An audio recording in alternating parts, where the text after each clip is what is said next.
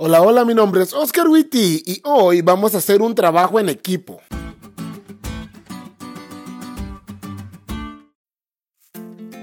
Durante mis años de universidad hice varios trabajos en grupo. Y si vos has hecho trabajos en grupo, sabes que no siempre es tan fácil. Y más cuando el trabajo es de pensar y no de copiar y pegar.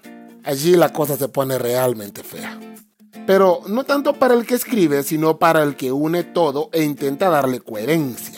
¿Tenés idea de lo difícil que es darle coherencia a los diferentes pensamientos de cinco cabezas que piensan totalmente distinto y que dos de ellos intentaron pensar faltando una hora para dormirse?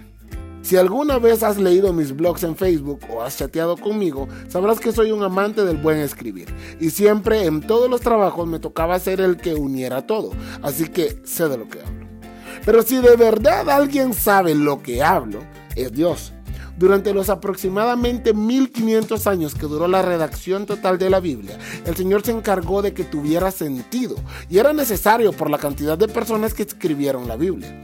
Más de 40 autores con contextos de lo más diferentes fueron llamados por Dios para esta especial tarea. Reyes como Nabucodonosor y Salomón, personas con altos cargos como Daniel o Nehemías, ancianos como el buen Moisés o jovencitos como Josué, hombres letrados como Pablo y hombres de vulgo como Pedro, y mujeres, claro que sí, mujeres excepcionales como Esther o Ruth. Todos los estratos sociales, situaciones económicas y culturas diametralmente opuestas nos demuestran que Dios obra para comunicar la historia y su mensaje a personas culturalmente tan diversas como la audiencia a la que están dirigidos. Porque sí, con el fin de alcanzar a todo tipo de personas, escribió la Biblia utilizando a todo tipo de personas. Y bueno, no la escribió Dios, la inspiró es decir, guió la mente de ellos en la elección de lo que debía decir y escribir. Y vos podrás decirme, o sea que no fue Dios quien escribió la Biblia, y yo te diré, no. Bueno, excepto los diez mandamientos, eso sí los escribió él con su dedo.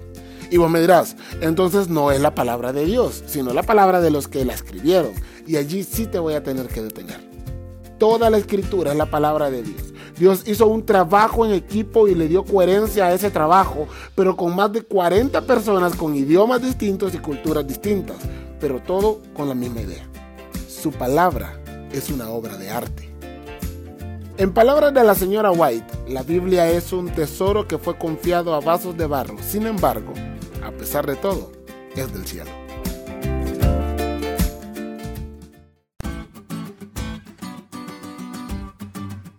¿Te diste cuenta lo cool que estuvo la lección? No te olvides de leerla y compartir este podcast con todos tus amigos. Es todo por hoy, pero mañana tendremos otra oportunidad de estudiar juntos.